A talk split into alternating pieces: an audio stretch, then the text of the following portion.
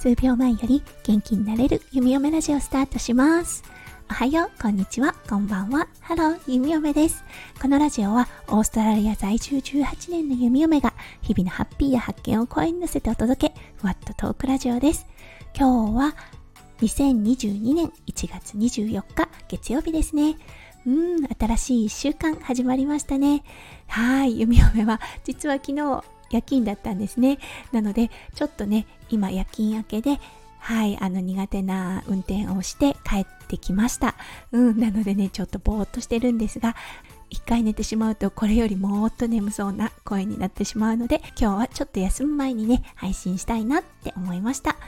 はい、今日だったんですが、昨日の夜勤についてね、少しお話ししたいかなって思っています。うん、実はね、昨日9時半からの仕事だったんですね。で、仕事に行ったら、夜勤のスタッフがちょっとね、浮かない顔してるんですよ。あれ？何かあったのかなと思って、あれ？どうした？って聞いたら、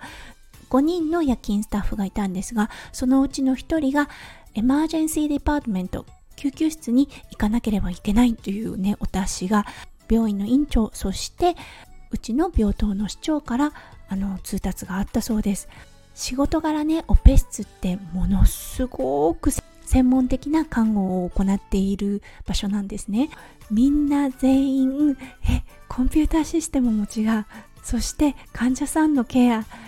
投薬に関しても普段手術で使う投薬であれば全く問題ないのですが例えば心臓の薬であったりとか結構慢性症状の薬とかになると少しというかだいぶ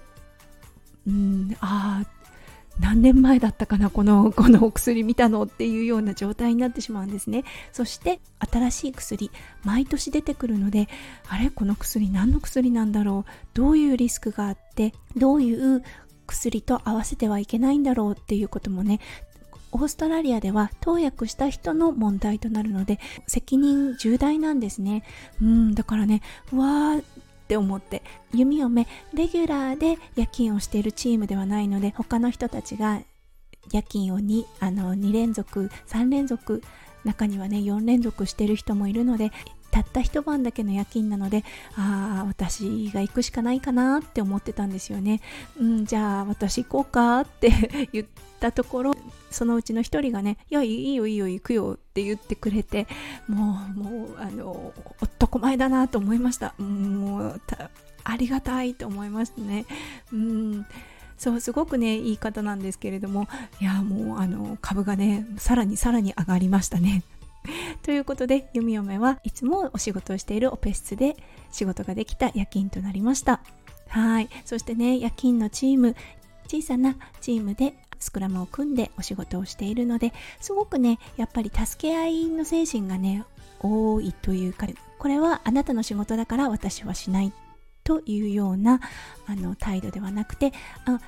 これはあなたの仕事だけでも私も手伝えるから手伝うわねっていうような感じでね横のね関係がとても近いのかなっていうふうに思いました、うん、なのでねとても快適にお仕事もすることができました。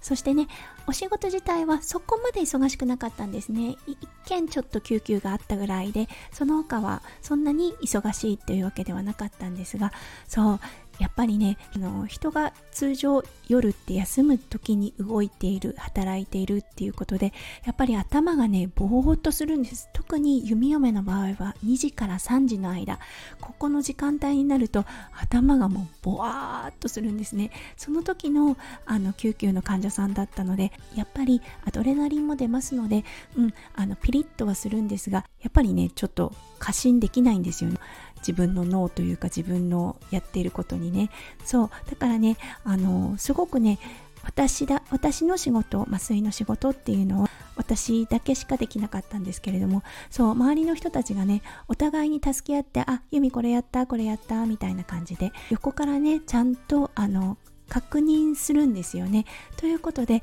ミスが避けられる。あ、そっかだからね夜勤のチームっていう大変なね時間帯ではあるんですがみんなねポジティブで明るいんだなって思いました。うん、ということでねとっても学びの多かった夜勤のシフトとなりました。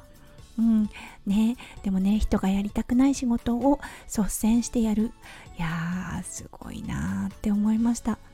今度その代わりに救急に言ってくれたスタッフに会ったらねはい感謝の気持ちちゃんと伝えたいと思います。今日は夜勤明けの弓嫁ちょっとね頭はぼーっとしてますがいいチームとお仕事ができてねやっぱり良かったなって思いました。はいそれでは皆さん今週1週間も始まりましたね。皆さんの1週間がキラキラがいっぱい詰まった素敵な素敵な1週間となりますよう弓嫁心からお祈りいたしております。それではまた明日の配信でお会いしましょう。数秒前より元気になれる弓嫁ラジオ弓嫁でした。じゃあね。バイバイ。